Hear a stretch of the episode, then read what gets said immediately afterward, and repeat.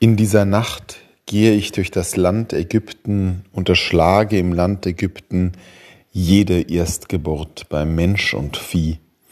Über alle Götter Ägyptens halte ich Gericht, ich der Herr. Das Pessachfest beginnt oder kulminiert in einer entsetzlichen Schlächterei. Der Gott Israels tötet die Erstgeborenen. Was für eine entsetzliche Tat. So zumindest will es aus unserer Sicht erscheinen, die wir gemütlich in unseren Sesseln 3000 Jahre später diese Schriften hören und von der moralisch hohen Warte aus beurteilen, was gut und falsch ist.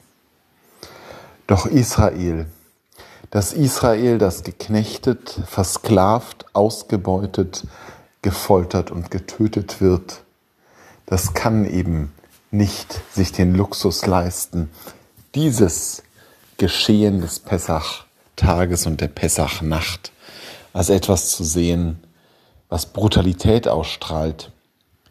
Für sie bedeutet diese Nacht die Nacht der Befreiung, wo der Gott, der ihr Gott ist, der sich um sie kümmert, denen sie, dem sie wichtig sind, wo dieser Gott nach mehreren Eskalations- und Drohungsstufen endlich Ägypten in die Schranken weist und Israel die Möglichkeit gibt zur Freiheit, zum Heilwerden, zum Aufbruch in das gelobte Land.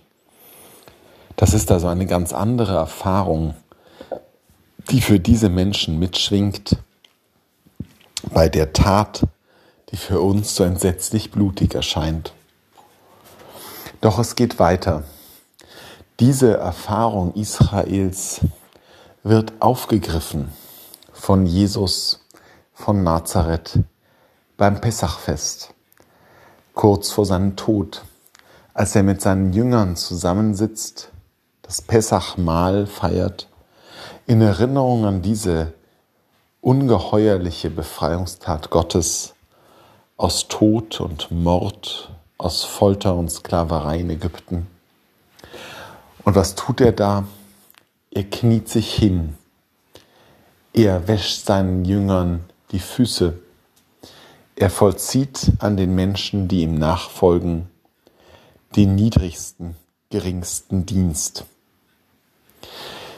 Wenn man diesen Dienst nun sieht in der Folge des Pessachfestes, dann gewinnt beides.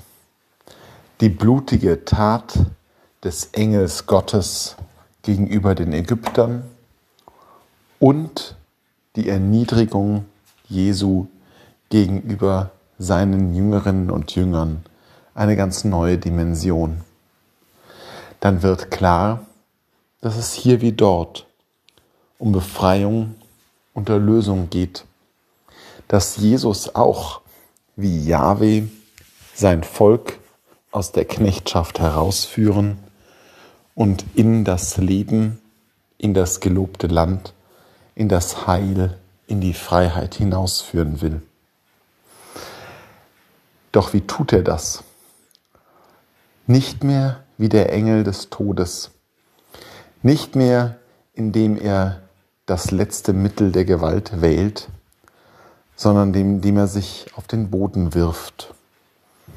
Nicht, weil er besser wäre als der Engel des Todes im Exodus, sondern weil die Welt jetzt bereit ist zu verstehen, weil wir Menschen beim Blick auf den fleischgewordenen Gott besser erkennen können, wo unser Heil liegt, wodurch wir in die Freiheit geführt werden.